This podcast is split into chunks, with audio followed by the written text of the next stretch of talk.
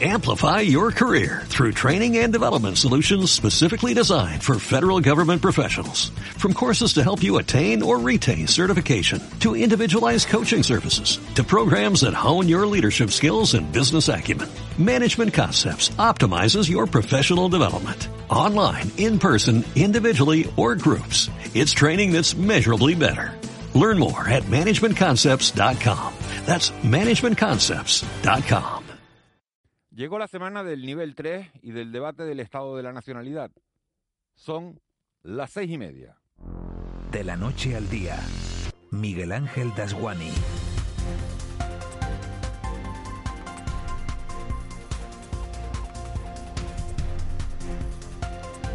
¿Qué tal? Buenos días. Más del 80% de la población canaria amanece hoy lunes en estado 3 de alerta sanitaria y eso quiere decir que no podrá salir de su isla a menos que tenga un justificante en el bolsillo. Tenerife, Gran Canaria y Fuerteventura son las islas afectadas por un cierre perimetral que llega justo la semana del debate sobre el estado de la nacionalidad canaria, el primero de la legislatura. Y eso lo hará distinto a todos los demás porque solo podrán estar en el Parlamento los presidentes y portavoces de los grupos y los miembros de la mesa.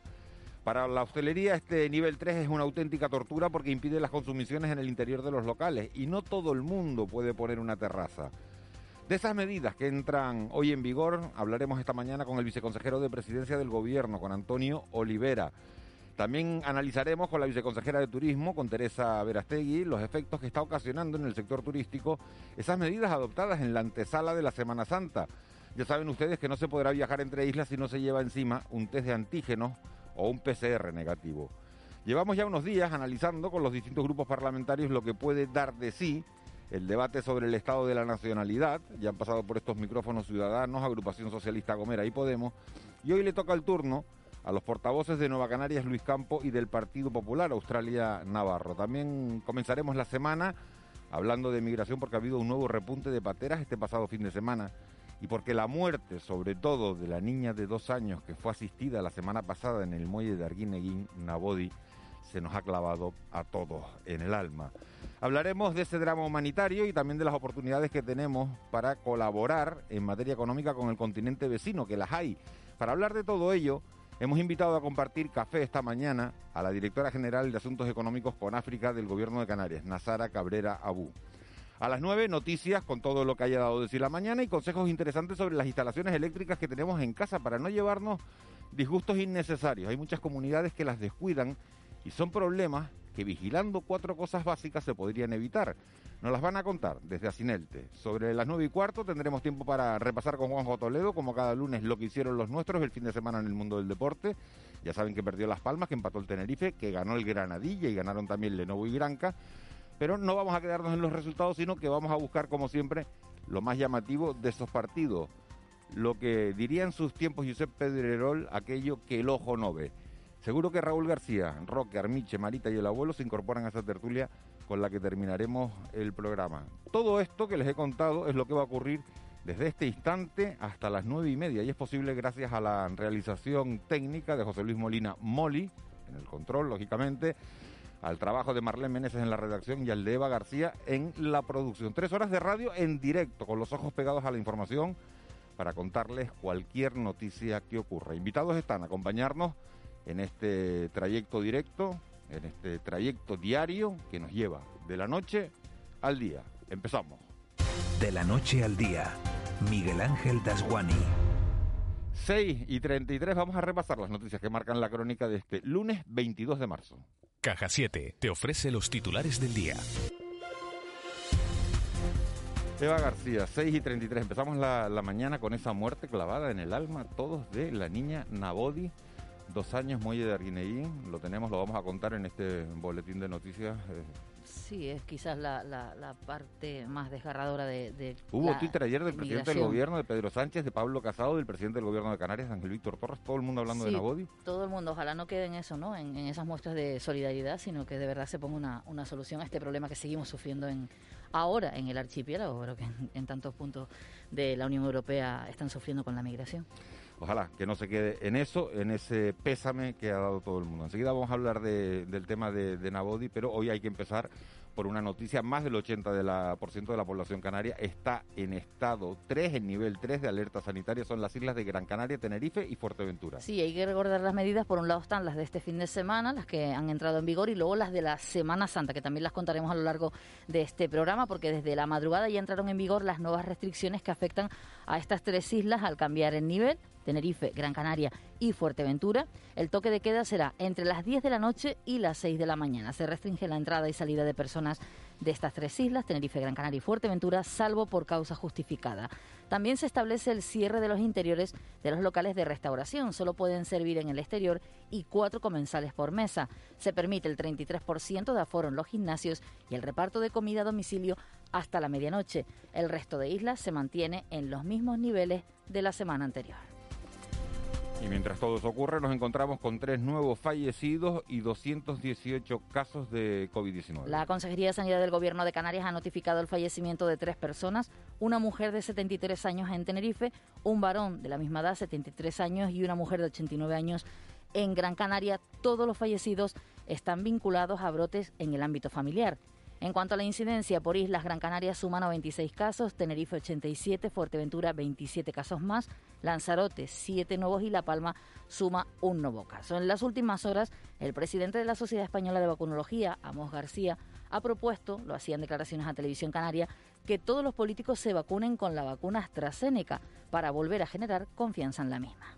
Se trata simplemente, en este caso, de que los políticos den ejemplo, den ejemplo como lo están haciendo en otros países. Yo creo que sería una manera mm, buena, razonable de ganar adherencia y de ganar credibilidad hacia esta vacuna. Bueno, pues a pesar de estas declaraciones nos hemos encontrado además con una macrofiesta ilegal en la playa de Wiwi. La Guardia Civil, en colaboración con la Policía Canaria, ha levantado 79 actas de denuncia tras desalojar una macrofiesta ilegal en esa zona de la playa de Wiwi, en Gran Canaria. La mayoría de las personas eran extranjeras. Las infracciones son relativas a la normativa para la contención del COVID-19. En concreto, se les ha propuesto para sanción por vulnerar las horas de movimiento nocturno y por no usar la mascarilla obligatoria. También se han levantado actas a denuncias a algunas de las personas por tenencia ilícita de estupefacientes. Manuel Santana, miembro de la Policía Canaria, hacía estas declaraciones a Televisión Canaria. Sí, aproximadamente unas 80 personas. De hecho, han sido sancionadas 79, como bien comentó el sargento de la Guardia Civil. Y bueno, en principio es un grupo de Erasmus de estudiantes de, de otras nacionalidades.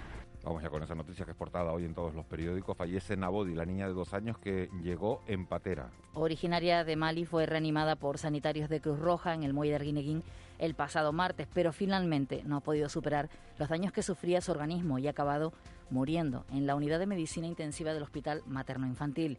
Con su muerte son ya 19 que sepamos los fallecidos en la ruta canaria en lo que va de 2021. Pedro Sánchez ha asegurado en su cuenta de Twitter que este trágico suceso es un aldabonazo en la conciencia de todos, mientras el presidente canario, Ángel Víctor Torres, decía, por la misma vía, que Nabodi es el rostro del drama humanitario que supone la inmigración. Y todo esto ocurre después de un fin de semana en el que se ha hablado del pacto de migración y asilo europeo. El ministro del Interior, Fernando Grande Marlasca, ha destacado la necesidad de que el nuevo pacto de migración y asilo que está elaborando la Unión Europea se base en los principios de la solidaridad y la responsabilidad compartida y ponga el acento en cooperar con los países de origen. Marlasca, que participó en una reunión de los titulares de Interior y Migración de España, Italia, Grecia, Malta y Chipre, en las afueras de Atenas, señaló que el pacto debe basarse en la solidaridad y la responsabilidad compartida. Una única voz que determine que este pacto migratorio debe basarse sustancial y principalmente en los valores de la Unión Europea. Y aparte de los valores de la Unión Europea, en dos esenciales en política migratoria y que define el artículo 80 del Tratado de Funcionamiento, que no son otros que la solidaridad y la responsabilidad compartida. Y en tercer lugar, la importancia de que en el pacto migratorio hablemos y trabajemos en la dimensión exterior, con los terceros países de una forma efectiva, real. Vamos con más asuntos. Pedro Cabrera ha sido reelegido presidente de los médicos de Las Palmas. En unas elecciones celebradas este viernes en la que Cabrera obtuvo el 51% de los votos frente al 47% que recibió la candidatura de los Miguel Pérez Morales. La participación no llegó al 25%. Cabrera ha reconocido que la elección ha estado muy reñida y asegura que escuchará a quienes votaron contra su candidatura. Vamos a ser la junta directiva de todos. Sabemos que mm, el número de votantes que hemos tenido en contra eh, es un número significativo. Hoy vamos a oír sin duda su opinión y eh, en el futuro vamos a trabajar por un colegio de médicos inclusivos fuera de las islas nos encontramos con protestas multitudinarias contra las restricciones. Varias ciudades europeas han sido escenario este fin de semana de multitudinarias protestas contra las restricciones que han ido en aumento, por ejemplo, en Francia, donde se ha sometido a un nuevo confinamiento a la ciudad de París durante un mes las protestas, según los expertos, responden al hartazgo de parte de la población ante las restricciones. La Organización Mundial de la Salud muestra su preocupación ante el debilitamiento de la salud mental después de un año de coronavirus. La fatiga pandémica, ejemplo de ello, se manifiesta con depresión, ansiedad o insomnio. José Manuel Alemán es psicólogo.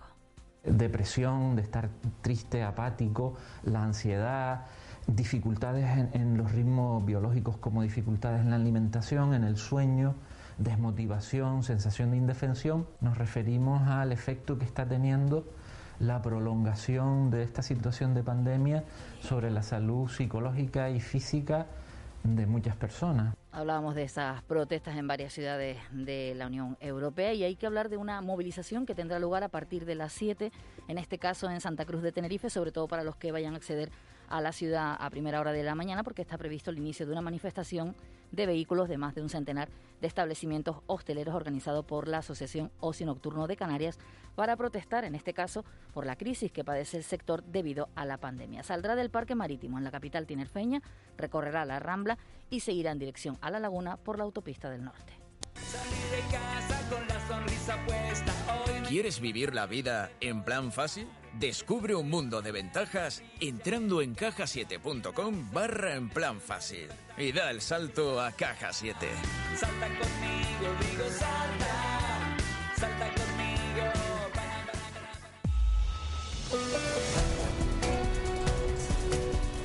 6.41, vamos ya con la actualidad del mundo del deporte. El Atlético de Madrid que le ganó ayer al Alavés, o Black paró un penalti en el minuto 85 que puede valer una liga. Eso en, primera. Y el fin de semana nos deja también las victorias del Lenovo Tenerife y del Herbalife. Nos los deja aquí en baloncesto. También victoria de las guerreras del Granadilla Gatesa. Mientras que el Tenerife eh, se llevó un, punto de Málaga, empató con, el Málaga y la Unión Deportiva Las Palmas, como saben, caía el, el pasado viernes. Tenerife empata, pierde Las Palmas y todo eso en la previa del Derby Canario del próximo domingo. Joaquín González, buenos días. Hola, buenos días Miguel Ángel. Nos adentramos ya en la semana del Derby. El próximo domingo a las ocho y media de la tarde se verán las caras en el Heliodoro Rodríguez López, el Club Deportivo Tenerife, la Unión Deportiva Las Palmas. Llegan los blanquiazules con 40 puntos y los amarillos con 39. Ayer el Tenerife lograba un empate a uno en la Rosaleda ante el Málaga después de que Ramón Folch igualara en la recta final del partido el tanto marcado por los andaluces en la primera mitad fue superior en líneas generales el Tenerife a su rival. Así lo explicó el técnico Luis Miguel Ramis. Creo que hemos hecho lo suficiente como para llevarnos los tres puntos, ¿no? Creo yo el, haberlo merecido, ¿no? Por las estadísticas del partido y las sensaciones que teníamos es que íbamos a más nosotros y que nos hemos comportado de forma más continua ¿no? durante el partido, generando más situaciones de gol que no el rival. Con peores sensaciones llegará al clásico la Unión Deportiva Las Palmas, que recuerden caía el pasado viernes ante el Girona por un tanto a dos, en un choque que dominaban al descanso. Un grave error de los amarillos al arrancar la segunda parte, una indecisión entre la defensa y el portero ponía cuesta arriba al partido y enfadaba mucho al técnico Pepe Mel. No nos empatan, nos empatamos solos.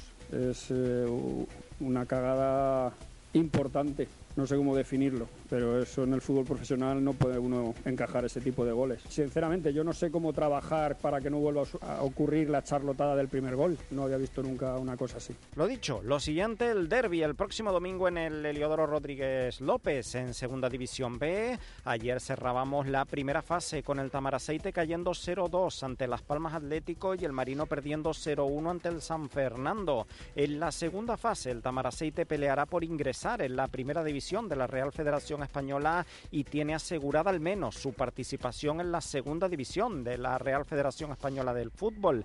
Las Palmas Atléticos y el Marino pelearán por evitar el descenso a tercera división. Lo tiene, eso sí, mucho peor el conjunto tinerfeño que ha cerrado esta primera fase como colista en tercera división. Destacamos la victoria del Tenisca por dos tantos a uno ante el mensajero en el derby palmero. En la primera división femenina, el Granadilla derrotaba por 1-2 al Betis y en baloncesto, en la Liga CB, victorias del Lenovo Tenerife ante el Murcia y del Herbalife Gran Canaria ante el Guipúzcoa. 6.44, Eva García, ¿con qué tiempo amanece la semana? Vamos a empezar la semana con intervalos nubosos generalizados en prácticamente toda Canarias. Incluso podrían registrarse lluvias débiles y ocasionales en puntos del norte de las islas occidentales. En cambio, en Fuerteventura, Lanzarote y La Graciosa tendremos más horas de sol para arrancar esta semana. Las temperaturas no van a registrar grandes variaciones, aunque sí se prevé un ligero descenso de las máximas en las cumbres de Tenerife y La Palma. El viento va a seguir soplando del nordeste, se espera mar de fondo del norte, con mejor estado en las costas de la mitad sur de todas las islas y el oeste de La Palma.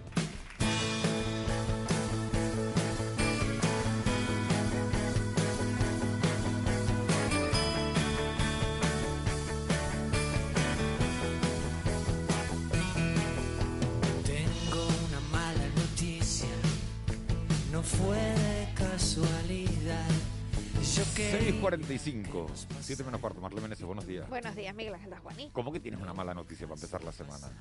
bueno, yo no. Tengo una mala noticia. Bueno, sí, pero hay- ¿qué, música es esa para empezar la semana? Desafortunadamente hay muchas malas noticias, pero también hay, hay canciones, hay, hay, hay buenas noticias y esta canción pues va dirigida a eh, todas esas personas eh, que se lo están tomando con mucha paciencia y con mucha calma y están cumpliendo con todas las restricciones y con todo. Nada fue un error porque lo estamos haciendo bien, así que venga, ánimo. Por contra, vamos a darle un mariscasillo a esos que se han ido de fiesta este fin de semana por ahí. Sí, en Wiwi, ¿no? Wiwi, un fiestón en Wiwi es un sitio espectacular, pero claro, no es el momento de la fiesta. Momento, no es el momento. Vamos con las portadas de los periódicos. ¿Qué, qué nos trae la prensa en este pues, inicio de semana? Vamos a empezar con el periódico El Día. Canarias precisa ayudas directas y una vacunación del 70% en verano, lo dice Antonio Garamendi, presidente de la COE que ha estado de visita por Canarias. Además, la imagen es para el Tenerife, un empate en Malga que sabe a mucho, en uno, uno a uno en ese empate. En sumario y a dos columnas muere la bebé reanimada al llegar empatera a las islas y a una, y a una columna restaurantes y bares solo pueden servir en terrazas a partir de hoy. En Canarias 7, Canarias sube a 3 el límite de suspensos para pasar de curso y titular en la ESO. La imagen es para Kilpatrick del Granca que vence a medio gas 90 contra 81 contra el Acunza. Además, en sumario muere la niña Nabodi, un aldabonazo en la conciencia de todos, según el presidente Sánchez. Y en, y en plantea dos parques eólicos flotantes que sumarían 180 megavatios. En el periódico Diario de Avisos a cinco columnas, muerte de Nabodi de dos años apela a la conciencia de Europa y en la imagen es la reanimación de esta niña en el muelle. A una columna el Tenerife, Gran Canaria y Fuerteventura en nivel 3 de alerta y el Tenerife logra un punto en el Málaga en vísperas del, de- del derby. Además, en la provincia, con el dinero que va a llegar de la Unión Europea, pide reformas. Antonio Garamendi en declaraciones, el presidente de la COE en declaraciones a este periódico. Además, fiesta ilegal en Wiwi y Arucas en la víspera de las restricciones. En sumario, dos columnas. Fallece la niña de Mali reanimada en el muelle de Arguineguín y la Unión Deportiva sigue sin ganar desde el año desde hace 19 años en el Heliodoro y llega al derby detrás del Tenerife. Bueno, pues ya lo ven, el estado de, alerta, el estado de alarma, nivel 3, Tenerife, Fuerteventura y Gran Canaria, más del 80% de, de la población entramos en, nivel 3 de, de alerta y esa fotografía, esa muerte de Nabodi, la niña de dos años, una imagen que se nos quedó a todos grabada en la, en la retínica. Ayer provocaba reacciones en la red social Twitter de tanto del presidente del gobierno de España, de Pedro Sánchez, que decía, no hay palabras para tanto dolor. Eh, Pablo Casado hablaba de que eran imágenes desgarradoras. Y el presidente del gobierno de Canarias decía que es el rostro del drama humanitario que supone la inmigración. Y es que, es que todo esto es como un fracaso. Ver la muerte de, de Nabodi es como, como un fracaso. Lo de Pedro Sánchez, sí hay alguien que le ha contestado, dicho no hay palabras para tanto dolor, pero sí se pueden hacer cosas. Y ojalá que esto no quede solo en mensajes de, de pésame, sino que se tomen, se tomen actitudes y se tomen políticas que ayuden a frenar este drama humanitario. Vamos con la prensa nacional. En el eh, periódico El País, a dos columnas, Aragonés pacta con la CUP para presionar a Junts antes de la investidura. También a tres columnas, la Unión Europea ofrecerá a Erdogan más ayudas por los refugiados. La imagen es para el toque de queda contra el holgorio en Miami Beach, donde estaban celebrando las vacaciones de primavera. Y en sumario, eh, a dos columnas, 50.000 alumnos de cinco autonomías ensayan una nueva fórmula pedagógica en clase de varias materias a la vez. En el periódico El Mundo, a cuatro columnas, los alcaldes cercan a Montero por el agravio respecto a Europa. Puso por el, el pulso por el reparto de los fondos europeos de lucha contra el COVID. Además, la imagen es de Ayuso paseando a su perro. Ayuso, domingo de descanso en la precampaña. En sumario a dos columnas, los grandes accionistas de Plus Ultra dirigen 12 empresas en Panamá y Calvo, a una columna, promete una ley para prohibir la, la prostitución sin contar con Podemos. Y en el ABC, a cinco columnas, Sánchez esquiva la obligación legal de aprobar su plan de ajuste fiscal. Además, la imagen de portada es para Robert Morral, líder de los CDR, junto a Gustavo de la Torre, presidente de la Asociación de Cubanos en España, en un acto celebrado en Barcelona en el 2019. Y el titular, la inteligencia cubana, se infiltra en los CDR y la izquierda radical. Bueno, pues parece que va a haber pacto en, Cataluña, Aragonés que pacta con la CUP para presionar a Junts, es la, portada del país. Y me ha llamado la atención esa foto de la portada del mundo, Marlene Meneses, de que yo no sabía que Ayuso tenía perro. Claro, los perros, los perros al final, oye, los animales de compañía sí, generan sí, sí, un montón de simpatizantes, sociales, ¿eh? sí, a sí, Pablo sí, sí. Iglesias va a tener que comprarse un perro. Pero Pablo te Iglesias tiene perro. la, te fijaste en la camiseta además que lleva no sé qué cosa, un corazón, no leo la primera palabra, pero debajo es un corazón y pone Madrid. Claro, no sé, pero bueno. Ella ya I está haciendo Madrid. campaña, todo es Hombre, ca- todo. todo es Pablo Iglesias también lo está haciendo. Pablo Iglesias tiene animales domésticos. Ni idea. Tiene pues tres que- niños que yo sepa, ¿no? No, no contamos, obvio, no. Lo único que sé del que tiene tres niños y está casado con Irene, bueno, tiene pareja Irene Montero, lo único. Vale, y vamos una con, casa con piscina.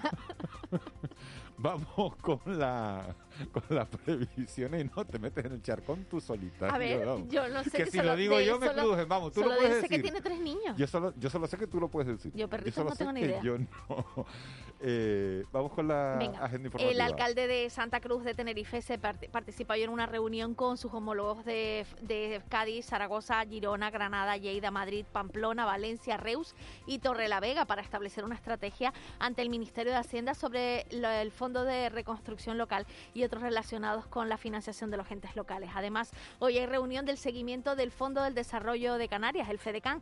También tendremos reunión de la Comisión de Estatuto de los miembros de la Cámara y de Peticiones del Parlamento de Canarias.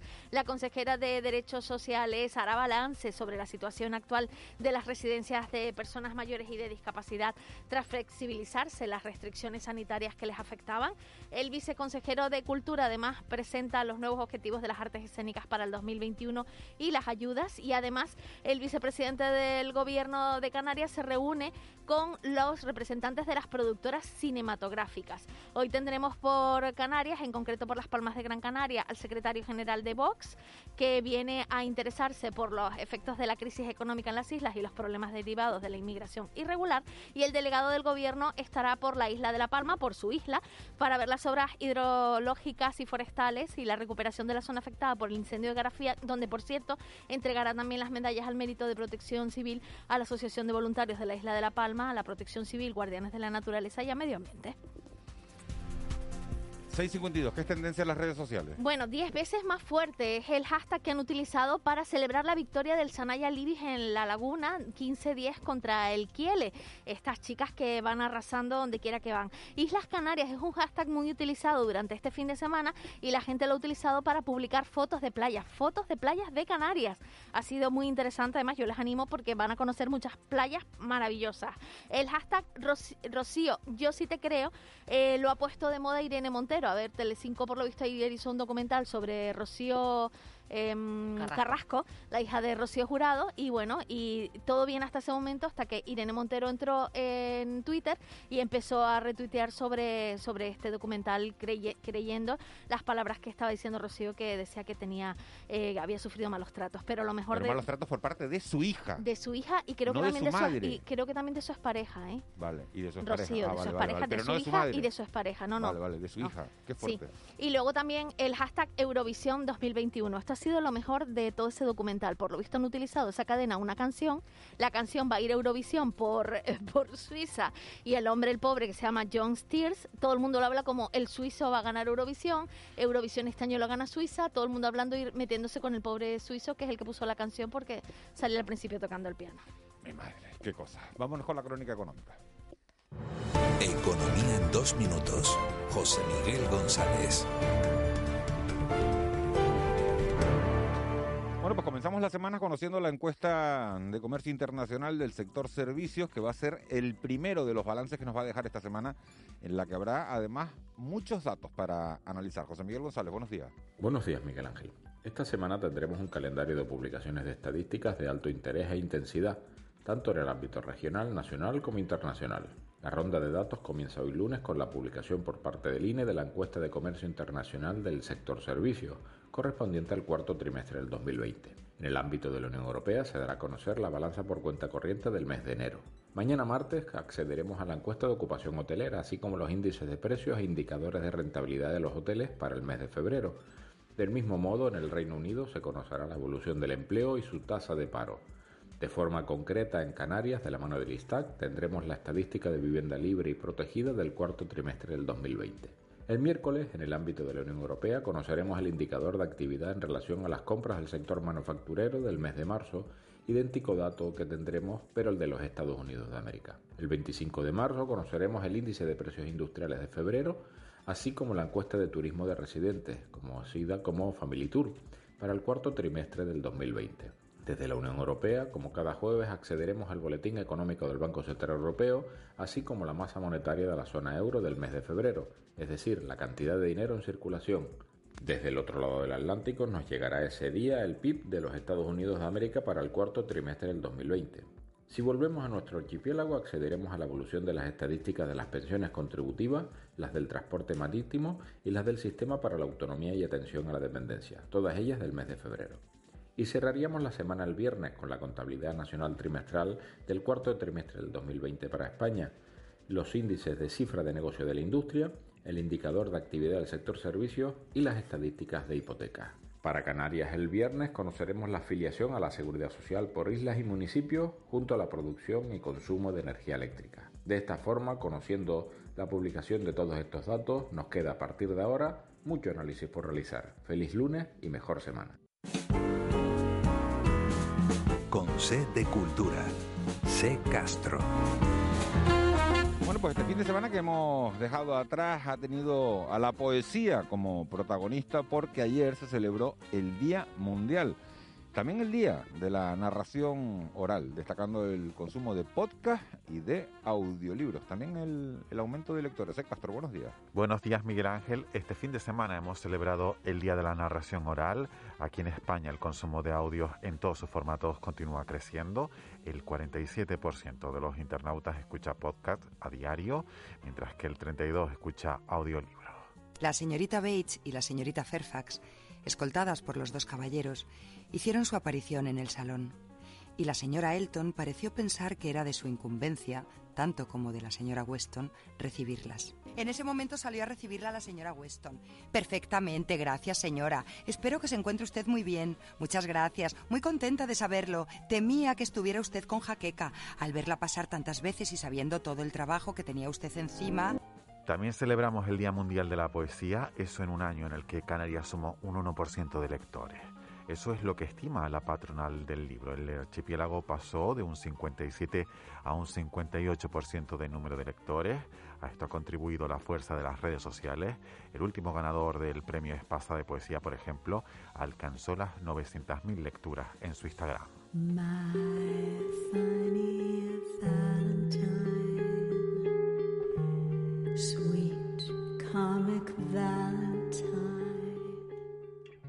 Y dos apuntes más. Por un lado, es noticia que los Oscar rechazan las videollamadas y piden asistencia a sus nominados. La ceremonia tendrá lugar el 25 de abril en la estación de trenes de Los Ángeles, donde los invitados podrán reunirse al aire libre. Y suena ya lo último de Noah, la cantante israelí, vuelve a sus orígenes del jazz con este último trabajo.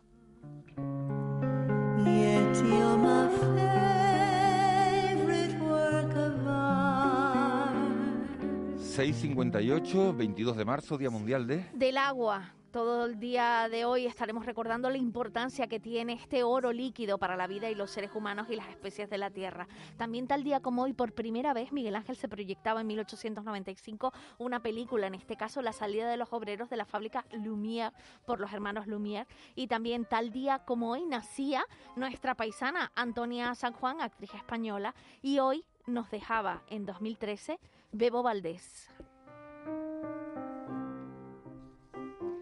Tema es maravilloso porque está acompañado por su hijo Chucho. ¿Nos vamos con Bebo o tienes efemérides? No, ¿no? Esta, esta, ya, claro.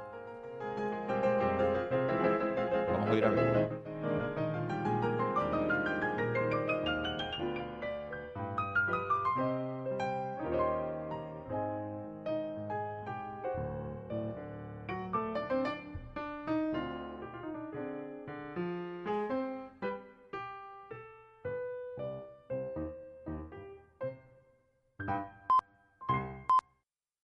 Amplify your career through training and development solutions specifically designed for federal government professionals. From courses to help you attain or retain certification, to individualized coaching services, to programs that hone your leadership skills and business acumen, Management Concepts optimizes your professional development. Online, in person, individually, or groups. It's training that's measurably better. Learn more at managementconcepts.com. That's managementconcepts.com.